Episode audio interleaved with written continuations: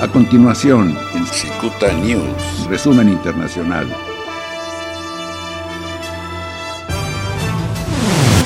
La red social Twitter pidió a sus usuarios verificar información compartida por el presidente de Estados Unidos Donald Trump, luego de que el mandatario asegurara que habría fraude en el voto por correo en las próximas elecciones presidenciales y acusó a Twitter de querer interferir en los comicios. En respuesta a Twitter, el presidente amenazó el miércoles 27 de mayo con regular fuertemente o cerrar las plataformas de redes sociales.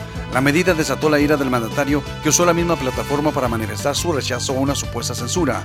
Los republicanos sienten que las plataformas de redes sociales silencian completamente las voces conservadoras. Vamos a regular fuertemente o las vamos a cerrar antes de permitir que algo así suceda, dijo Trump. En Francia, el presidente Emmanuel Macron presentó un plan de rescate de la industria automotriz, un sector que da trabajo a unas 400.000 personas y que se ha visto afectado por la pandemia del COVID-19.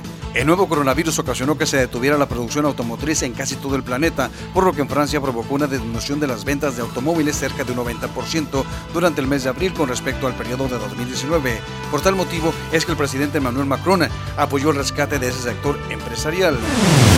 Joe Biden, precandidato demócrata a la presidencia de Estados Unidos, dijo que el presidente Donald Trump era un completo tonto por compartir un mensaje en la red social Twitter en la que ridiculizaban a Joe Biden por usar una mascarilla cuando visitó un monumento de guerra en Delaware el lunes 25 de mayo para conmemorar el Día de los Caídos.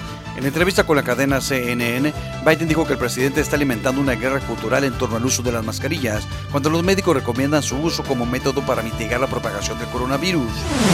La Unión Europea propuso un fondo de recuperación de aproximadamente 750 mil millones de euros en subvenciones para ayudar a la recuperación económica del grupo ante la recesión provocada por la pandemia del COVID-19, informó el miércoles 27 de mayo el comisario Paolo Gentiloni. El responsable de asuntos económicos de la Comisión anunció en Twitter que la propuesta es un punto de inflexión europeo para afrontar una crisis sin precedentes. En Estados Unidos, cuatro policías de la ciudad de Minneapolis fueron despedidos tras la muerte de un afroamericano detenido violentamente, un hecho que provocó indignación en esa ciudad. Los cuatro agentes de la policía de Minneapolis implicados en la muerte de George Floyd han sido despedidos, tuiteó el alcalde de la ciudad, Jacob Frey.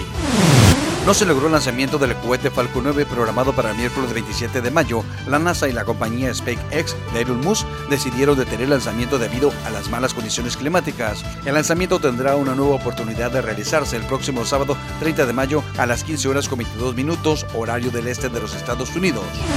Continúe en sintonía de Secuta News Radio. En breve, más información. Este fue un resumen internacional en Secuta News.